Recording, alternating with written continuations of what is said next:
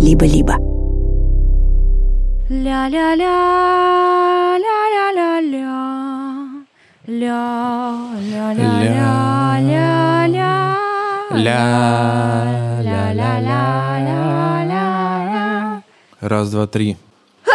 Тебя запылился микрофон. Фух, пыль в нос летит. Спасибо большое. Ну все, я запаслась чайком. Можем начинать.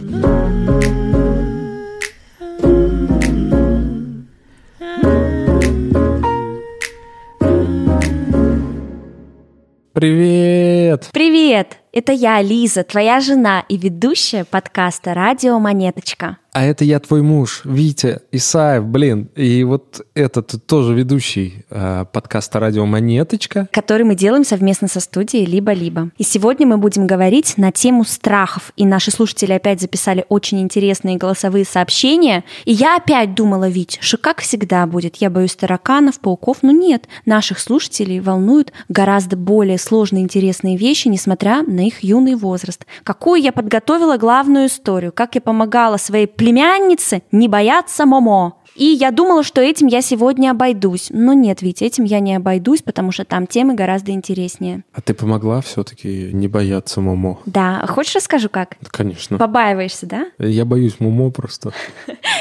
А, ну, я воспользовалась такой методикой, так как она была совсем маленькой, была в начальной школе, мне кажется. А мы с ней нарисовали этот портрет Момо очень вдумчиво, внимательно, со всеми когтями, венами, там страшными штуками, которые у нее есть. И потом мы его как разорвали, как сожгли, выбросили, растоптали, и наш страх якобы ушел, и он действительно ушел. Ты очень хорошая тетя. Спасибо. Тетя Лиза. Ну вот я думала, что сегодня мне нужно будет какие-то подобные советы раздавать.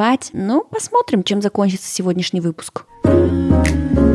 Лиз, какой у тебя сейчас страх, когда ты снимаешь себя в телефон? У вас чайник кипит, вы чай хотели сделать? Да, Лиза хотела чай. Тебе сделать чай? Ну, Ты э, боишься, что ты не успеешь попить чаю? у меня очень много страхов в связи с тем, что я стала матерью. И очень маленькая часть из этих страхов какие-то справедливые, обоснованные, хорошие и помогающие мне жить. Большинство из них просто мешают мне уснуть, просто мешают мне расслабиться и провести день в хорошем настроении. И ничем они мне вообще не помогают. А у меня такой вопрос. Как-то разделяется тревожность, страх? Или все-таки тревожное расстройство, вот это вот постоянные как бы страхи? Ну, я не знаю, кстати, давай Это разберемся как-то с подразделяется вообще. Мне, например, сложно вспомнить именно страхи какие-то. Вот прям знаешь, что ночью кошмар да, типа, я боюсь пауков, там, я не знаю, или что. Мне кажется, вот это страхи. Там, я боюсь упасть с подвесного моста. Но я не боюсь. Да я не боюсь, это так мальчики боятся э, в школе со мной Да это другие просто не шли там. В общем, да, но именно тревожность или какие-то такие вещи, мы обобщаем это до страхов. А мне кажется ведь, кстати, что наоборот. Для меня тревога — это такой общий термин, это общее состояние человека, и у нее есть разные проявления, среди которых просто вот такой элементарный страх. Есть такие проявления, как желание что-то контролировать, есть такие проявления, как какая-то даже агрессивность, эмоциональность. И один из следствий этих тревог — какие-то навязчивые страхи. Но, слушай, я думаю, что мы же с тобой эти не психологи, какой-то, знаешь, это кухонная терминология такая смешная. Я думаю, что мы можем говорить все, что нам кажется. Мне кажется, что если мы просто не будем считать тревоги, то нам с тобой вообще не о чем будет рассказать, потому что по мере взросления вот эти страхи, которые раньше были очень конкретные, понятные, какой-то конкретный страшный визуальный образ из сказки, из книжки, из какого-то сна, и он тебя преследует, с возрастом это как будто бы уходит, и на место этих страхов приходит просто какая-то тревожная паутина, которая тебя опутывает, из которой сложно что-то вычленить, но ощущение это то же самое, оно же такое, знаешь, телесное даже, как говорит, под ложечкой сосет. Я очень боялся физических каких-то... Расправ. Ну да. А Ой, я хотела пошутить, а это правда оказалось. Я был таким ребенком, который, например, если я кровь видел, мне становилось плохо сразу же. Я до сих пор не могу купить, э, например, цыпленка целого и его разделать. Абсолютно для меня это стресс. То есть я когда ре- отрезаю конечности, у меня абсолютное чувство, что я режу как бы вот труп А мне, кстати, никогда не было страха крови, чего-то физиологического, потому что с детства мой папа увлекался охотой. Увлекался моего... кровью, так И сказать. самая яркая сцена, которую я запомнила, но она меня не напугала, это просто было, «Мгм, понятно, и такое может быть в моей жизни. Когда ночью я проснулась попить водички, а в это время папа вернулся с охоты и притащил лося. Ну, ты представляешь себе размер лося, и это все на нашей кухне, и это же надо все срочно как бы разделать. Одно в заморозку, другое на фарш, то есть это незамедлительный процесс. И вот они среди ночи в этих фартуках, там какие-то клеенки, скатерки внизу, все там это, знаешь, чтобы сильно далеко не растекалось. И я такая, ого, вот это да. Отдайте мне кусочек или ножичек. Поэтому мне с детства было как-то очень это привычно. Но я помню, что я боялась всяких э, потусторонних вещей. Интересно, вот потусторонних вещей я вообще никогда не боялся. Я, знаешь, могла просто лежать в кровати. Допустим, если я встала в 6, а мне нужно к 7 в школу, лежу и не шевелюсь, закрылась под одеялом, хотя я знаю, что мне нужно скорее идти, мне нужно успеть поесть, мне нужно вообще, ну я опаздываю, это срочно, но я от страха просто вот так вот лежала, парализованная, и ждала, пока там мама не придет меня проведать, почему я так долго не выхожу из комнаты. И до сих пор я часто боюсь потусторонних вещей, особенно когда тебя нет дома или когда ты уходишь в кабинет работать, и ты в наушниках. И я знаю, что как я не крикну, что ты не услышишь в наушниках ничего, когда ты работаешь.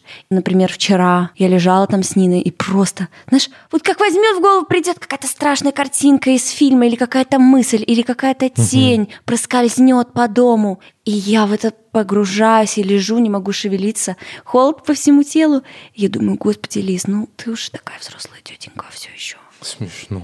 Да. Ну, мы живем в очень старом историческом доме. Здесь на нем надпись, какого он года построен. Вот эти вот старинные кирпичи сохранены. И мне кажется, что если где-то духи должны пообитать, то это здесь они. И иногда я думаю, что, наверное, они же смотрят, и мы такие милые с Ниночкой. Иногда я специально стараюсь с ней так мило играть. О, стоят такие, семья духов. Чтобы они не захотели мне сделать никакого зла. Ну, ты же помнишь, как я верещу на всех этих фильмах? Да. Ну, например, вот когда мы в Поляне жили, там был большой дом, и мы в разных концах сидели, и я обычно в три часа ночи, там э, просто настолько было тихо, что мне было немного не по себе а, там ходить. Но я не боюсь как бы сверхъестественных вещей, скорее более каких-то практичных, типа воры, какие-то непредсказуемые люди. Да, вот я согласна с тобой. Сейчас уже все больше я боюсь не потусторонних вещей, а просто реальных. И знаешь, я боюсь не какого-то страшного зла, хитрого маньяка, а я боюсь обычной человеческой глупости и того, что люди ведут себя нелогично. Вот понимаешь, он заскочит тебе в дом, захочет что-то украсть, увидит тебя, Испугается и испугается убьет и тебя. убьет тебя. И ты ничего с этим не можешь сделать, и это ему будет невыгодно, ему это не нужно, он это не планировал, и вообще. Ну что ж, тогда давай узнаем же, чего боятся наши с тобой слушатели. Давай. Здравствуйте, меня зовут Аня, мне 16 лет, я проживаю в городе Москва. Я очень боюсь общаться с представителями мужского пола. Вроде бы ничего такого не происходило в жизни, но безумно страшно. Каждый человек, с которым я хорошо общаюсь, кажется, что ему нужно меня, как сказать, отношения им нужны, и именно им нужен секс. У меня такое чувство, как будто я делаю что-то неправильно. Привет! Привет, привет! Ты знаешь, я тоже с этим сталкивалась, но, кстати, не у себя, хотя и у себя тоже. А, Я, я... сталкивался с И этим ты? у себя. Ты тоже боишься мужчин? Не, а мужчин? Мальчиков, А, ну, речь, мужчин. Речь же здесь в формулировке не Противоположный мужчина, не пол. Да, я тоже боялся противоположного пола. Да? Да. До доста- скольки лет? До 30. А что случилось потом? Не знаю, мне стало пофиг. Просто интересно, вот и вообще, что это, знаешь, за ощущение? Это же тонкая грань. Потому что я, например, часто испытываю смущение, особенно когда я была в твоем возрасте. У меня было очень много репетиторов, потому что мне надо было обязательно поступить на бюджет, и для этого я ходила к куче-куче репетиторов, и я заметила, насколько мне некомфортно находиться в одной комнате наедине с учителем-мужчиной, хотя ничего не предвещало этого, и у меня никогда не было травматичного опыта, связанного с этим, и попадались очень классные учителя, которые не сделали бы ничего, что заставило меня чувствовать себя некомфортным. Ну, себя, наверное, я это могу больше больше назвать смущением. А вот у моих подружек, у пары девушек, я знаю, что есть действительно страх, вот прям такой, как это сказать, ну, сильный страх, тревожный очень. И они просто строят свою жизнь так, чтобы не сталкиваться с мужчинами, особенно с Я выс- тоже так строю свою жизнь. Я честно. Строю свою жизнь, чтобы не сталкиваться с мужчинами. А какое счастье, когда таксистка приезжает, женщина. Ой, я вообще обожаю. И ты понимаешь, не будет допросов, расспросов, упреков, тебя никто не выгонит. Тебе никто не скажет там какую-то... Уезжай из нашей страны. Ну или какую-нибудь э, теорию заговора не озвучит. А как думаешь, у тебя это больше страх или больше смущение, и ты пока просто не имеешь такого большого опыта общения? Как думаешь? Наверное, это все-таки смущение. И то, Мгм. что, как ты сказала, правда, нет такого опыта. Раньше это было намного сильнее, и это мешало. Потом в какой-то момент я просто решила не обращать внимания, и было полегче. И, наверное, из-за того, что тогда я решила на это не обращать внимания, мне кажется, сейчас намного легче. Знаешь, вот ты говорила про чувство, как будто что-то не то ты делаешь, когда ваши отношения куда-то заходят а, дальше, чем общение. Вот на самом деле я вот точно помню, что у меня такое же было. Я просто расстался а, с своей первой девушкой, когда мне было в 17. Просто мне казалось, что я делаю что-то вообще просто не то абсолютно. Что это какое-то вообще... а, не знаю, недостойное поведение. Может, ваши родители вам как-то, знаете, вроде не ругают, а так прискажут. А что это он уже с девочкой ходит, а он уже все по мальчикам пошла. Ну, такое, конечно, тоже имеет место быть. Правда? Ну, не в таком тоне, но я думаю, что это просто распространенная какая-то модель. Все-таки мне э, 36 лет, моя мама Не родилась, хвастайся. она родилась в 50-м году, и хоть она и была супер вообще прогрессивным человеком, возможно, даже одним из самых вообще прогрессивных, которых я знал, но такие вещи, как бы предрассудки, не на постоянной основе, но они были. В целом меня э, старались более морально воспитывать. А что может быть моральнее, чем влюбиться в девочку в 17 лет и гулять с ней? Ну, как бы обстановка в то время была совсем другой. И вот эти пары, которые мы видим сейчас, типа, милые какие-то ребята, увлекающиеся аниме, которые ходят на классные концерты и держатся за ручки. В моей молодости пары, они валялись на да улицах. сейчас ведь то же самое. Я когда вижу группу подростков, я обхожу стороной, потому щас что гор- как они друг на друга там все Мне залезут. кажется, сейчас они гораздо Ноги более... косичкой друг на друга вот так сплетут и О, языками. начала. Вот. И ты еще меня спрашиваешь. И я просто отбегаю, я просто отхожу. Но я понимаю, да, это подростки, мы не вправе. Это, как знаешь, как в ТикТоке сейчас говорят, это каноничное событие, ты не должна вмешиваться. Это все нормально, это закономерные этапы. Но честно, на улице подростков я побаиваюсь, и лучше я отойду. Знаешь, даже если они ничего мне не скажут, они так они на меня посмотрят. И я иду, думаю, наверное, они на меня посмотрели и подумали. Бабуля Я- прошла. а, знаешь, они подумали, да уж, я не хочу такой быть, когда вырасту. Как много страшных мыслей. А у тебя есть такое, что кто-то в семье вот тоже так говорит, что это не очень с мальчиками что-то там ходить? Ну, нет такого, что вот прям запрещать там гулять с мальчиком. Просто говорили, что Ань, сначала давай учеба, а потом все-таки мальчики. Ну, нет такого, что типа ты вообще не можешь с ними общаться, там гулять или там встречаться. Я думаю, правильная формулировка в моей голове будет такой. Просто умей расставлять приоритеты. Я думаю, что нельзя все время думать о работе и все время думать о мальчиках. Так знаешь ведь еще, что самое главное? Надо прислушаться, я думаю, к себе, потому что вообще Мгм. не обязательно с этими мальчиками что-то там делать, если тебе этого не хочется, это приходит Сто- ко сто всем совершенно в разное время. Мгм. А некоторым наоборот. Вот им надо, пока им 16-15 лет, нацеловаться, чтобы у них губы, знаешь, просто вспухли, Посинели. посинели, опухли, потому что когда еще, если не сейчас? Мне кажется, что очень важно, во-первых, чтобы это все было безопасно, и ты понимала, что в тебя ни к чему не принуждают. Ты делаешь то, что хочешь, или не делаешь то, что ты не хочешь. И эм, ты умеешь это сказать. И далее Здесь уже, мне кажется, просто дело уже опыта вот этого сознательного. То есть с опытом просто ты понимаешь, что тебе нравится, что тебе не нравится, с какими людьми тебе нравится общаться, с какими нет. А мне очень Это- понравилось, что ты сказал, потому что надо уметь говорить «да», «нет», и в целом никогда не забывать о том, что ты контролируешь ситуацию, потому что мне кажется, что все, что связано со страхами, это во многом связано с контролем. Для меня страх и контроль, они всегда где-то рядом. Я боюсь там, где я не могу ничего контролировать. Я не боюсь мыть посуду, потому что я знаю, что будет происходить. боюсь. Это зависит все от меня. Но я боюсь разговора с незнакомым человеком, Мгм. потому что здесь все будет зависеть не от меня и так далее. И мне кажется, очень классно чувствовать контроль, и когда ты будешь становиться старше, возможно, ты сама по себе будешь развиваться и чувствовать этот контроль над тем, что происходит в твоей жизни вокруг тебя, и страх потихонечку уйдет. Да, мне кажется, так и будет. Здорово. Слушайте, как интересно вы рассказали, что ваши родители так, а, ну там, не строго, но все равно там, что учеба на первом месте. И я сразу вспомнила, как в моей семье это было, вот ровным счетом наоборот. Ты, Витя, знаешь там мою бабушку, маму, не дай бог где-то я пройду с каким-то мальчиком там во дворе, все, они все бегут к окну, они все друг другу начинают звонить, обсуждать, кто это, что это, и там это, допустим, просто твой друг. И вы с ним подходите к подъезду, и из окна торчат четыре лица. Мама, папа, бабушка, тетя, соседка. То есть не было вот такой фразы, что сначала учеба вообще не было. То есть вот не, так. ну я скажу, что у меня тоже были как бы параллельные истории. Вот это мне говорили из-за того, что хотели меня защитить.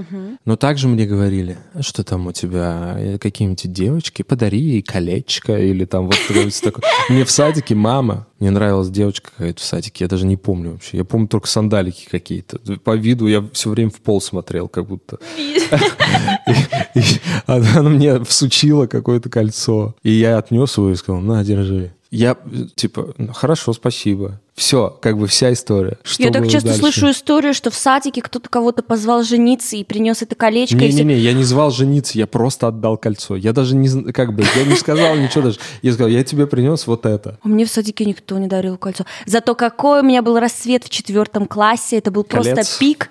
И Ты была «Властелин колец», весь да? класс за меня боролся. Вот реально, я тебе говорю, это тоже у моей мамы расскажи, как они все собрались у окна и хихикали и радовались. И внизу была битва за меня, и они дрались за меня. Насмерть. И потом это никогда не повторялось. Вот только вот в этом четвертом классе это был У мой нас как пик. будто про любовь, а разговор опять.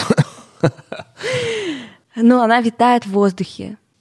Слушай, а скажи, пожалуйста, ты говорила, что у тебя раньше этот страх был сильнее, а со временем он прошел. Я думаю, что страх ушел, когда я начала общаться с мальчиком, и получилось, что у нас было чуть больше, чем общение, но мы только там переписывались. Но вот все равно вот этот страх был, но я пыталась его не замечать. И Мгм. потом вот стало легче из того, что не замечала. То есть, если нам кто-то позвонит и скажет, мы этого боимся, мы ему ответим, Да игнорируй это. игнорируй, Не замечай. Ну, Прячь поглубже. Как захотелось одну еду опять. Но это сложно, и ты так никого не попросишь. Бутерброд. Не-не-не-не-не, моя любимая помидорка. Давайте быстро, пока ждем следующий звонок, быстро расскажу рецепт своей любимой закуски. Помидорку, никакую не черри, а крупную, не обязательно сладкую, главное такую плотную, крепкую, чтобы она не разваливалась. Режем на достаточно крупные слайсы, чтобы их удобно было брать руками. И сверху на эти слайсы выкладываем пасту из тертого сыра, причем надо брать не какую-то моцареллу, а именно вот такой, знаешь, голландский, российский, вот такой мягкий сливочный сыр, самый простой, и вручную его тереть на терке. Я пробовала купить уже потертый из пакетика, было вообще не то. Туда добавляешь штучки 4 вот эти чесночка на чеснокодавилке, э, ну, маленький кусочка, Чеснокодавилка. и майонезика, чтобы оно все превратилось в такую общую массу. И выкладываешь эту чесночную массу на помидорочку. И представляешь, вот это чесночная, майонезная острота, пикантность на вот этом сочном, легком, слегка хрустящем помидоре. Хрустящий помидор. Как оно все дополняет, как он глушит вот эту чесночность. М, очень хорошо. Сыр с помидором вообще топ. Короче, про страхи. Скажу про страхи. Меня зовут Кирилл, мне 14 лет. Я живу в Израиле уже почти 9 месяцев. И я жутко боюсь одиночества. Мне страшно, что я останусь один, никого не будет, ни друзей. Ну да, ну это больше про друзей, что типа я останусь один в одиночестве без друзей. Семья это, ну, это другое. Вот, я этого жутко боюсь, потому что я, ну, я не знаю, я сдохну. Привет! Привет. А это всегда тебя пугало или, может быть, знаешь, с переездом это как-то усилилось? Ну вот сложно сказать, потому что я об этом раньше не задумывался, пугало это меня или нет. Какое-то время назад попадалась эта картинка с баночками э, страхов, и ну, то есть это заставило меня задуматься о том, чего я действительно боюсь. И вот там помимо пауков, э, смерти, старости, змей, было одиночество. Я подумал, ведь это ну, действительно страшно.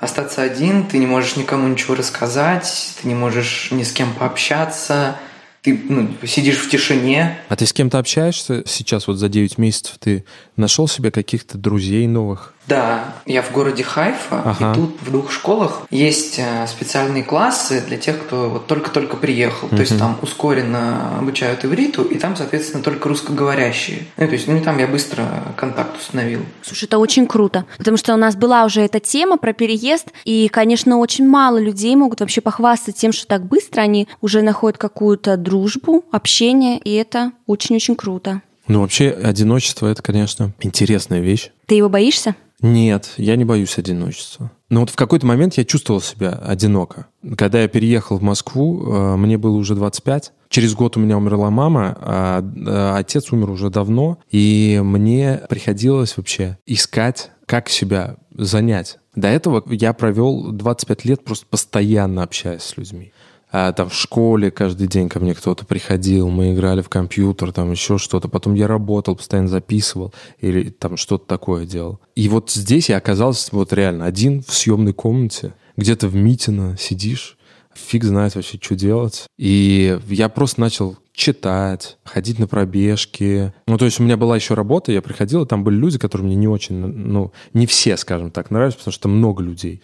И я просто не мог дождаться вообще того времени, когда я окажусь один, чтобы вообще чем-то с собой позаниматься, потому что мне было так интересно вообще подумать, посидеть, готовить что-то для себя. Я вот это, кстати, не особо понимаю. Но я думаю, это просто деление на людей интровертов и экстравертов. Готовить для себя.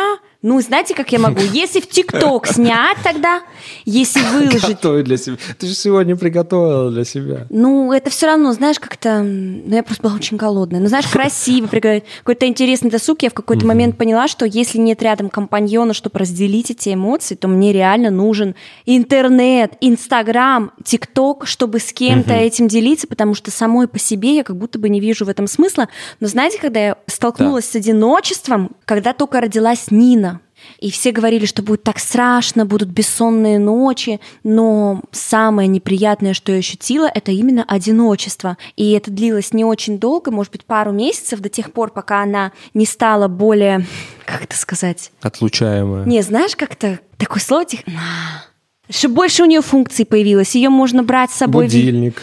ее можно уже стало брать с собой везде, с ней стало легче, можно куда-то ходить, выбираться спокойно, можно с кем-то оставить, адаптивная что ли, не знаю. Вот тогда стало легче, а вот тот момент, когда только она родилась, и я помню, как я ходила с ней каждый день с коляской по улице, и вроде там все дарят подарки, пишут, звонят, поздравляют, и у нас уже на тот момент были какие-то друзья, но у всех жизнь продолжается, все на работе, или там отвозят детей в детский сад, школу, в путешествиях, а у тебя жизнь встала на паузу. И я помню, что я очень долго там наверное, как многие мамочки, там не могла в магазин просто сходить, еще в душ сходить, и еще там ты физически ограничена из-за того, что ты там недавно родила ребенка, и мне нельзя было там чем-то заниматься, на спорт ходить, много гулять было тяжело. И меня бесило именно не состояние физического дискомфорта, не недосыпы, а именно вот это одиночество, что ты шляешься. Этому позвонила, этому позвонила маме, бабушке, этим написала, эти заняты, эти заняты, все заняты. У всех своя жизнь, у всех свои дела, и все,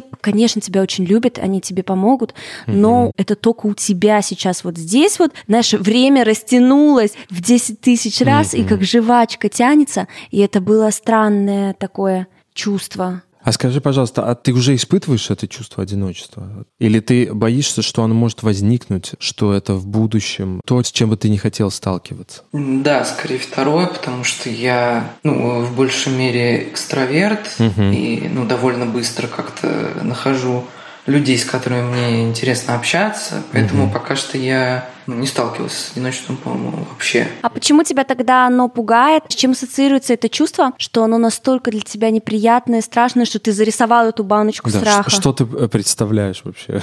Ну, то, что сидишь один в комнате, у тебя от стен отражается эхо, ты слышишь только себя, там, 100 километров никого. А боюсь я этого, мне кажется, как раз потому, что вот я не могу без этого общения, потому что оно у меня всегда было, и сейчас оно есть, если оно пропадет, не знаю, что со мной будет. Находясь в какой-то похожей ситуации, я помню, я читала, знаешь, какие-то прозаические там лекции, выступления Бродского, и он писал о том, как важно иногда окунуться на дно своего страха, если ты чего-то боишься очень сильно, и столкновение с этим страхом не несет какой-то физической опасности, оно тебя не обязательно разрушит. И он говорил там о том, как классно иногда коснуться этого дна, для того, чтобы переосмыслить свою жизнь, переосмыслить ход течения времени. Мы очень большую часть своей жизни посвящаем общению, иногда продуктивному, иногда ну, просто так фоновому, какому-то легкому, приятному, самому разному. И очень часто делаем это уже по инерции, по привычке. И в этом смысле мне кажется, угу. что было бы интересно создать там какие-то для себя искусственные ограничения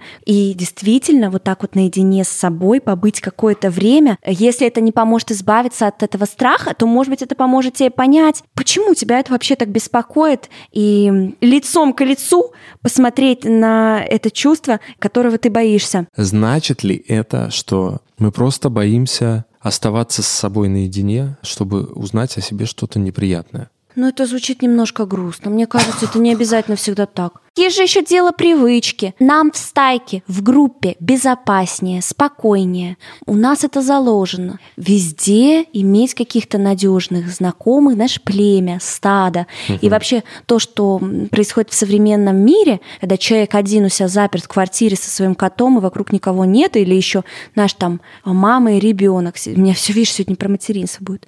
Но это вообще не для нашего мозга, для нашего организма ситуация не самая естественная, и люди так никогда не жили, они никогда не... есть PlayStation? Они никогда не были заперты в своей комнате у себя где-то там на десятом этаже за тремя дверьми железными. Поэтому ведь я не думаю, что все так страшно. Это нормальный страх. И если он тебе, самое главное, не причиняет вреда, я не думаю, что нужно обязательно с ним бороться. Если тебе он не мешает жить на постоянной основе, не обязательно прям предпринимать какие-то экстренные резкие меры, чтобы как-то это исправить. Ну, что ты думаешь насчет такого подхода? Я о таком не думал. Это нечто интересное.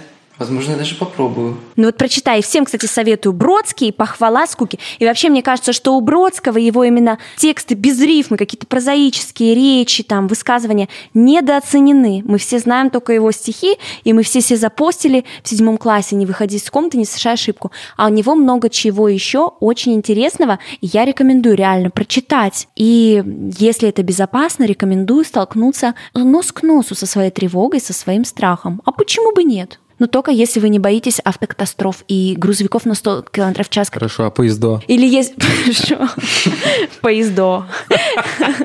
Или если вы боитесь маньяков. Если вы боитесь маньяков, тоже не надо их куда-то там это. Можете просто бояться их дальше, это нормально. И грузовиков тоже. Ну, то есть, некоторых вещей бояться нормально. Даже многих. Да. 10% моих страхов объективны и помогают мне жить. Остальные страхи просто мне мешают, и они ни к чему не нужны. Например, у меня есть огромный страх, знаете какой? Уронить младенца в воду с моста. Да. Потому что в Вильнюсе очень много рек. Очень... Я это рассказывала так, уже? Ну, мне. А, тебе? В Вильнюсе очень много рек, очень много мостов, где мы сейчас живем. И я стала беременная, ходить по этим мостам, и у меня еще во время беременности закралась мысль, что я буду идти с ребенком и как-то я не знаю, случайно его выкину из этого моста. И у меня вот этот страх. И в моменте, когда я иду по мосту, никогда ничего не предвещает. То есть э, очень сложно себе представить ситуацию, в которой это возможно. Но потом я прихожу домой, закрываю глаза, и очень часто я вижу перед собой эту странную картину, и я думаю, а что я буду делать? Мне надо прыгать в воду. Лиз даже спрашивает, что мы будем делать, э, когда я уроню ребенка. Ну что, как бы прыгать вниз за ней. Но я уже думаю, что буду прыгать. Или, может быть, надо бежать с моста на берег, чтобы ее там где-то ловить. А если она с коляской прицеплена или еще как-то, если это будет зима, если это будет лето. Ну, то есть это... Мне не стоит этого бояться. В моей жизни есть вещи куда более опасные каждый день. Проще подавиться и риской, чем в лап угодить террористам. Да, но ты знаешь что? Мне кажется, эта песня перестала реально быть уже актуальной в этом году, когда ты смотришь на то, что происходит в мире. Кстати, так на концертах я говорю, Вить, я не буду петь эту песню на концертах, потому что она уже потеряла всяческую актуальность. Но ты риской ты давилась. Постоянно. Вот чего мне надо бояться. Я очень часто давлюсь. Вот мне кажется, мне надо бояться не каких-то там этих, а Реально. просто того, что я подавлюсь. Тик-таком, ириской. Ну, Я прям- два раза делал прием Хаймлиха на нее, Ну да. и она продолжает все равно эти конфетки есть. Типа, что ведь, э, давай ж не будем такими людьми, которые из страха подавиться не будут ничего есть, кроме жидкого порошка. Пюрированной пищи. Пюрированная пища. Я бы хотел пюрированной пищи. Ты что, Нина? Нет, я Витя. Ну, спасибо тебе большое. Ну, я надеюсь, что тебя не смутил наш такой совет. Это не призыв к действию, это просто Намек. легкий намек. Друзья, у Либо-Либо есть подписка, но, возможно, вы не знаете, что первые две недели и только в Apple подкастах можно совершенно бесплатно слушать бонусные эпизоды ваших любимых подкастов и подкаст-студия со всеми секретами о нашей работе. Если Apple подкасты вам не подходят, приходите в закрытый телеграм-канал Либо-Либо, там тоже все это есть. Ссылки в описании. И помните, что подписка – это лучший способ нас поддержать. Спасибо. Всю свою жизнь я, в принципе, прожил вот как бы сталкиваясь лицом к лицу со своими как бы и страхами, и остальным. У меня просто такое детство реально. И вот я помню, меня донимали в школе э, какие-то типа гопники. И это были такие чуваки, они заведуют мелочью всякой. То есть это менеджеры гопников. В их подчинении типа находятся там дети, да, 10 лет, 11, которые стайками ходят. В их подчинении находятся там всякие чуваки, вот 15 лет в спортивках. И их реально можно отличить, у них есть кожаные куртки. И вот эти чуваки, ну, они, конечно, издевались над всеми, кто выглядел, типа, как-то неформально, как это называлось на Руси. А, у меня были проколоты уши шестого класса. Ну и, короче, просто чуваки, типа, как-то там проявляли какой-то вот этот вот негативный интерес, скажем так. Ну, я вообще недолго терпел. Я просто подошел, сказал, я вам чем-то не нравлюсь, типа, что вообще происходит, типа, почему я вас так это смущаю. Ты это делал сквозь страх? в какой-то момент он просто перестает у меня существовать, и у меня существует просто напор сразу какой-то дикий. И а, с ними это, ну извини, Я просто испугалась. да, в какой-то, короче, с ними это в первый раз было, я так вот сделал. Чуваки отвязались, но потом там был один особо какой-то типа дебил. а, У него даже лицо было квадратное просто абсолютно. Прошу прощения за как бы Не бойся, применение это мы не вырежем. всех вообще просто. Вырежь, Э, точнее. а вы можете не вырезать, у меня до сих пор такое мнение. А в общем, прогремел звонок, и мы столкнулись с ним у э, входа в класс в мой. И он просто вцепился за меня руками. Я как бы недолго думаю, это меня совершенно вообще выбесил, просто закрыл дверь ему на руки. И все. Я как бы не считаю себя особо смельчаком. Я никогда не дрался в жизни. Я никогда не проявлял агрессию на людей. Вот так вот. Но какой-то защитный механизм абсолютный у меня есть. И вот он как-то так работает. А я помню, когда я начала уже работать, выступать, зарабатывать деньги, то есть уже так попозже, э, но я еще очень боялась говорить про эти деньги, обсуждать с кем-то. Для меня это была такая некомфортная, неловкая тема, и мне это доставляло много неудобств. Но сделать я с собой ничего не могла. И приходилось постоянно это перепоручать кому-то, какому-нибудь менеджеру, помощнику. И мне это не нравилось. Зачем кому-то что-то перепоручать? И я поняла, что все, конечно, отдам на аутсорс, но вот когда про деньги, лучше хотя бы иметь способность об этом спросить напрямую. Это важное умение в любой профессии, особенно когда мы вот эти вот все фрилансеры. Да, и мы за это сами должны все отвечать. И я помню, что я начала нарочито, сквозь стыд. Вот знаешь, у меня семь потов с меня сойдет, перекраснеюсь, перебледнеюсь и спрошу, скажи, пожалуйста, сколько бы ты хотела за эту работу? Или там, «Ну, мне мало столько денег, мне нужно больше. И ты знаешь, раз за разом, и на десятый раз уже пофиг, и тебе уже плевать, потому что ты уже как бы со всем этим столкнулась. Ты уже попросила, ты уже получила несколько раз отказ, ты поняла, что это не страшно, что после того, как ты получаешь этот отказ, не падают здания, и ты не испепеляешься, не уничтожаешься на месте, ты возвращаешься домой, и вообще-то даже не сильно расстраиваешься, и все нормально, ты просто думаешь, что делать дальше. И мне кажется, что со многими страхами полезно сделать вот так. Особенно это когда связано, знаешь, с чем? Вот я поняла, главный признак, где мы можем это советовать. Когда это связано с какими-то социальными вещами. Вот, это тоже, вот реально, ты просто процитировала то, что у меня в голове было. Да, мы же Когда- муж и жена. Если это социаль...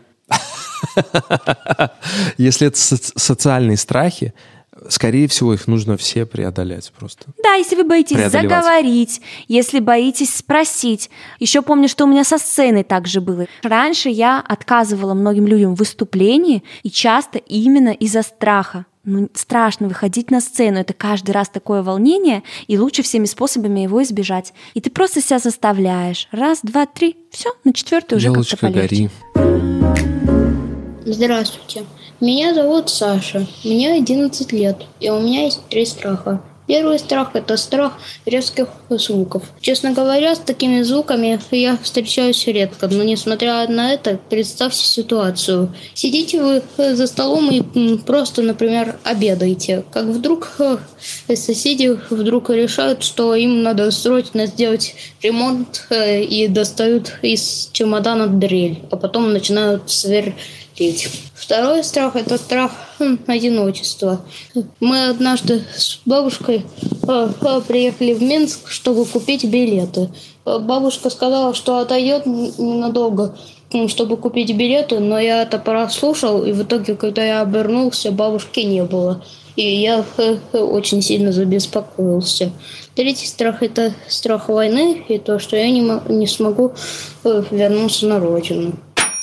Привет! Привет. Здравствуйте. Расскажи для наших слушателей немножко о себе. Как тебя зовут? Сколько тебе лет? Как у тебя дела? Ну, меня зовут Саша, мне 11 лет. Мы так-то живем в Литве, но сейчас лето, и мы живем в Турции сейчас. Очень приятно познакомиться. Ты знаешь, у нас недавно произошел такой случай. И сначала Витя сам с этим столкнулся. Он сидел дома, и э, рядом с нашим домом происходила какая-то птичья, как ты, Витя, выразился, мурмурация. Мгм. Это такое явление, когда птицы огромной стаи летают в разных фигурах, и я так и не поняла, для чего они это делают, но запомнила, что это называется мурмурация. И две птицы попали нам в трубу нашего дома, в наш камин, и мы просто вот здесь вот э, в нашем камине обнаружили птичку, и одну Витя спас, вытащил, а со второй мы так пока и не знаем, что случилось, и она постоянно билась и очень-очень пугала нас. И единственное, что помогло, это просто привыкнуть к этому звуку, привыкнуть к этой птичке,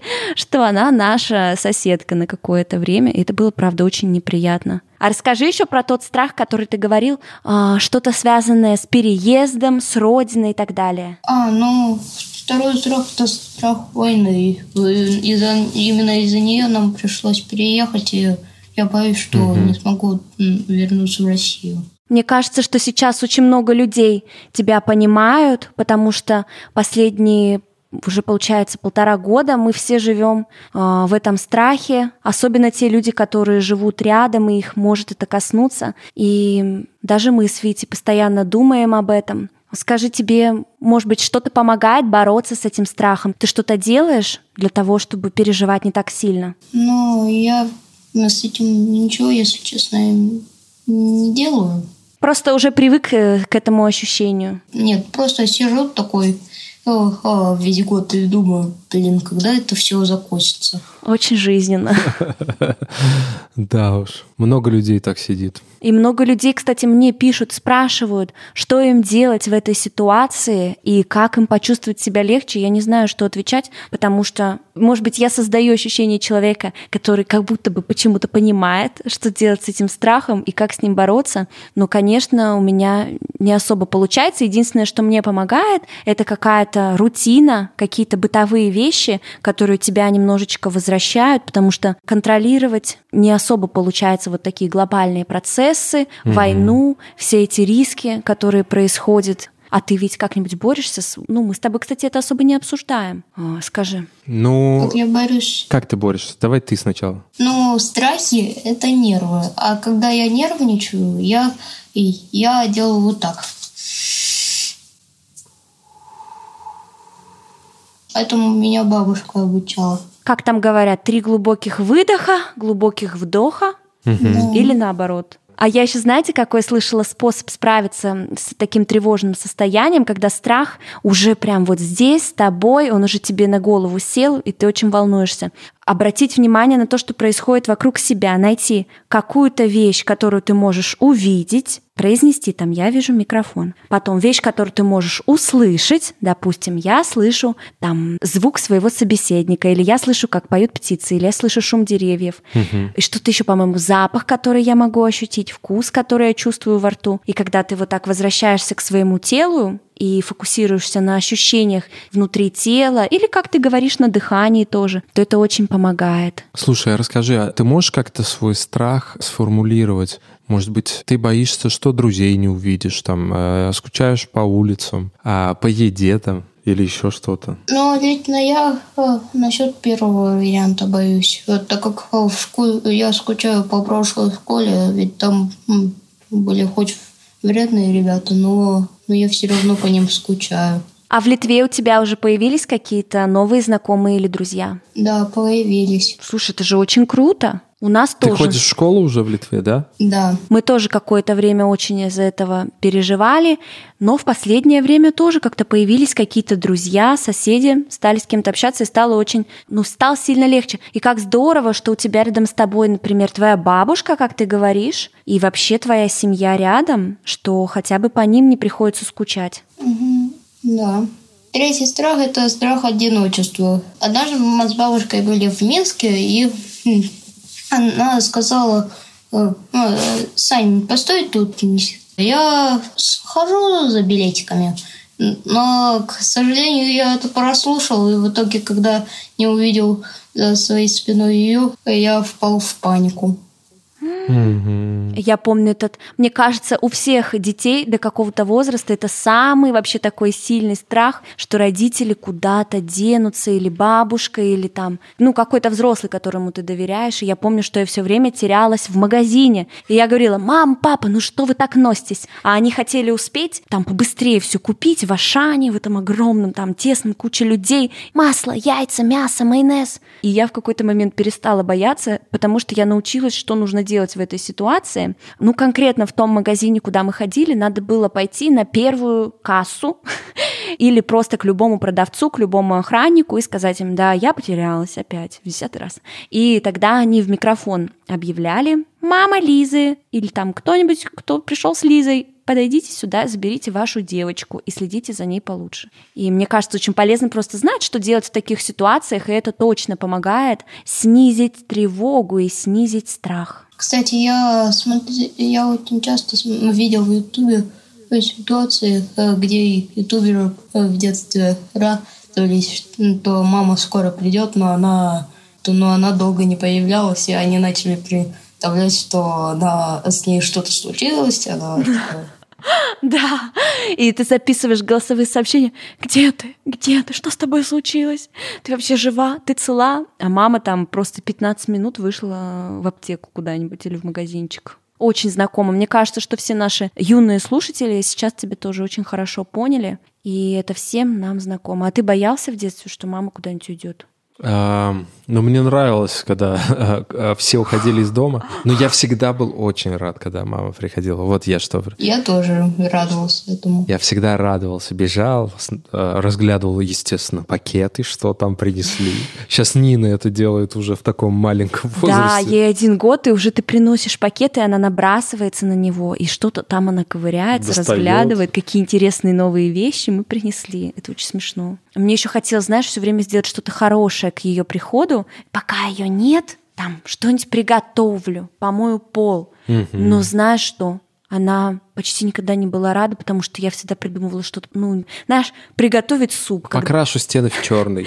ну, там какая-нибудь уборка, от которой в итоге все стало хуже. Или такая готовка, что ты перевела все продукты и просто лишила семью ужина. Вот так. Или порезать матрас, чтобы вернуть перья к курицам. Ну да, да, мама, я вернула курочку в прежнее состояние. Вот она. Это я хотела сказать еще несколько слов. Говорят страхи. На самом деле это важное чувство. Если бы не было страха, мы бы не были живы. Потому что если бы не было страха, то люди не смогли бы подождать зеленого света на светофоре а, или а, отойти или притвориться мертвым при виде медведя. Такие ежедневные ситуации наши. Мне кажется, что ты прекрасно просто подвел черту. Ну да, это абсолютно Если правильно. ты боишься, значит, ты жив. Ну что, Лиз, мы обсуждали войну. Боимся ли мы, что не вернемся или что-то? Да. Ты боишься? Нет, такого ощущения, как страх, нет. Знаешь, потому что это уж слишком, не знаю, как будто бы для моего мозга это уж слишком страшно. Одно дело бояться чего-то, на что ты можешь повлиять, Мгм. или чего-то соизмеримого, понимаешь? Например, у меня самый главный страх потерять кого-то из близких людей. По- Я думаю, это всегда будет самым большим страхом. Все, что связано со мной, меня не так сильно пугает. Мгм. Раньше меня очень сильно пугала перспектива какого-то публичного позора, высмеивания, потому что мне, как ты помнишь, очень нелегко давалась моя популярность, какая-никакая, и там, что люди в интернете меня обсуждают, какие-то незнакомцы пишут комментарии. Не хочу сильно углубляться в эти темы, но с тех пор, как мы начали высказываться о политике, о войне за эти полтора года, конечно, было много негатива, такого немножко искусственного, знаешь, когда не поток комментариев, а с какая-нибудь статья в газете, статья в каком-то паблике на несколько миллионов человек, и тебя просто кипятком ошпаривает, когда ты это видишь. Знаешь, они пытаются же унизить, как-то тебя опозорить, как нам расклеили с тобой дверь какими-то страшными фотографиями, страшными надписями. Представьте, ребята, мне дверь дома вот так вот обклеили. И это все в моменте так неприятно, так тяжело. Я правда плакала из-за каких-то из этих вещей. Но зато мне сейчас так пофиг. Вот реально, что бы про меня не выложили, какое бы там ни смонтировали видео, фотографии, что бы там ни было, мне реально на это все равно. И мне так хорошо и приятно и легко с этим жить. Вот тоже, видишь, столкнувшись с этим нос к носу, я поняла, что, во-первых, ничего не меняется. Все мои слушатели остаются со мной, все остается на месте. И более того, это на мою жизнь вообще никак не влияет. Извини, что отмечу сейчас это. Тебе очень идет этот цвет, который сейчас на тебе. Он подчеркивает твой глаз зеленый, Спасибо, что зеленый. розовый, Да другое. ну, можно- шоколадный. Ведь, ну, знаешь, некоторые шутки Ну, это ты сказала. надо оставить. Я- не надо даже- говорить в конце. даже- То есть имеется в виду меня- писька, жопа. Ты просто меня плохо знаешь. Это самая моя любимая. Шуточка должна быть так где-то. Где-то кто-то подумал, потом через полтора дня додумался, Не. ему, он как осознал эту шутку, да, смешно. Это Они вот так ты, вот вываливают. если ты хочешь, чтобы они посмеялись, а если ты хочешь, чтобы они все такие сделали лица, то тогда надо сказать. Давай заранее договариваться о целях на подкасте. Мне просто нравятся вот такие лица. Давай заранее договариваться о наших целях тогда, Хорошо. чтобы мы как-то в ногу шли. А ты ведь... Идем в ногу. А ты ведь ты чего, в чью? Я боюсь, если конкретно про войну говорить. В начале программы нашей телепередачи пытался разграничить эти понятия что для себя. А, страх, тревожность и прочее. В общем, я не знаю, страх ли это или нет. Конкретно мне кажется, что это, наверное, не ложится в эту категорию. Но я боюсь не пройти. э, Мне очень хочется пройти еще раз по Ульяновску. А, Я очень скучаю, поэтому я скучаю по своим родственникам. Я их не видел, ну, уже давно, уже два года. Я скучаю по Ульяновску. У меня очень, на самом деле, прагматичная даже какая-то цель здесь, потому что это просто часть истории меня как человека. И каждый раз, когда я туда приезжаю, я вспоминаю просто вещи, связанные со своей жизнью, и это позволяет как-то больше объем этот понять. И есть такое просто чувство, что как будто ты э, просто заблокировал, потерял часть себя, ты не понимаешь, когда сможешь к ней прикоснуться,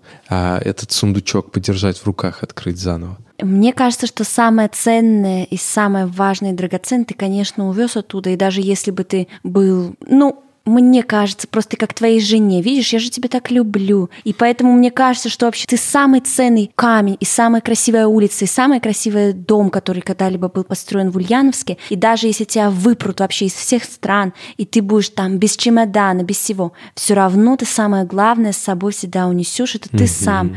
Я знаю, я согласен. Спасибо большое, что ты так э, говоришь и ты так думаешь. Но чувство моей потери, оно несоизмеримо с тем чувством самости и правильности, просто самоосознание того, что я правильно поступаю в данной ситуации, оно просто несоизмеримо. Витя, слушай, а неужели ты не боишься, что со мной, что меня не станет? Ты этого не боишься? Я просто, я боюсь этого, я прям сажусь и боюсь.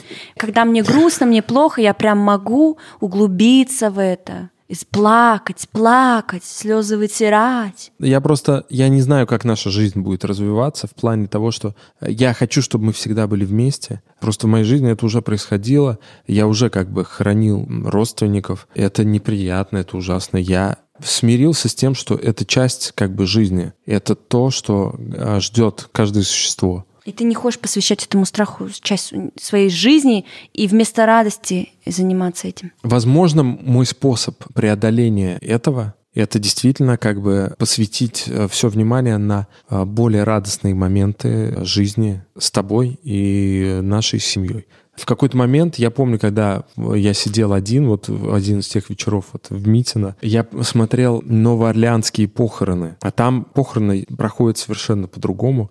Они отмечают жизнь э, человека, э, выходят оркестры, особенно музыкантов они провожают. Иногда даже люди, некоторые музыканты просят сделать из них улыбающихся чучел и поставить, типа, и закатить им вечеринку. И мне как бы конкретно такой, может, кринж я не очень люблю, ну, типа, сделайте из меня меня чучело, мне кажется, что, возможно, это не очень приятно просто выглядеть будет. Но когда жизни отмечают, мне нравится больше гораздо, чем когда скорбят об утрате. Потому что скорбить об утрате, мне кажется, что это чувство непродуктивное. Оно не а ты знаешь, а мне кажется, любое чувство может быть продуктивным. Я для себя вот так вот твои слова восприму, если ты не против, что любое чувство может быть частью цепочки э, какой-то хорошей очень. Я против, восприми иначе. Я, я знаешь, что тебе хотела сказать? Я просто долго думала о том, почему я так люблю смаковать свои страхи о будущем, какую-то грусть. И я поняла, для чего я это делаю. Мне кажется, что так я как будто бы снизю страдания от этого события. Я так этого боюсь, что мне кажется, что я могу к этому как-то подготовиться, прожить это, прорепетировать это, и в моменте мне будет легче. И это, конечно, обманчивые иллюзии, угу. конечно, ничто не облегчит мне эти страдания, как бы я к ним, как мне кажется, не готовилась. Ну что ж, дорогие наши слушатели, подписывайтесь на нас везде, где можно, ставьте нам лайки. Это была Лиза Монеточка и Витя Исаев. А также следите в моем телеграм-канале, потому что регулярно я выкладываю новые вопросы для следующих выпусков. И вы, именно вы... Глаз мне не выколи, блин. И вы можете попасть в наш следующий... Наш глаз. Извини. Зеленый. Внимательно следите в моем телеграм-канале за темами новых выпусков. Я их туда регулярно выкладываю. Вы можете написать в специальный чат-бот, там вся эта информация будет. И тоже поучаствуйте с нами вот так классно поболтать. Я надеюсь, что сегодняшний выпуск помог вам приятно провести время. Может быть, вы гуляли в наушниках, может быть, вы валялись на диванчике, может быть, вы что-то жевали. В любом случае, спасибо большое, что вы были с нами. Мы не прощаемся. Вместе с нами этот подкаст делают продюсерки Лика Кремер, Леся Бутенко и Ксения Красильникова, редактор Андрей Борзенко и редакторка Полина Агаркова, а еще звукорежиссер Алексей Воробьев и оператор Вася Азаров.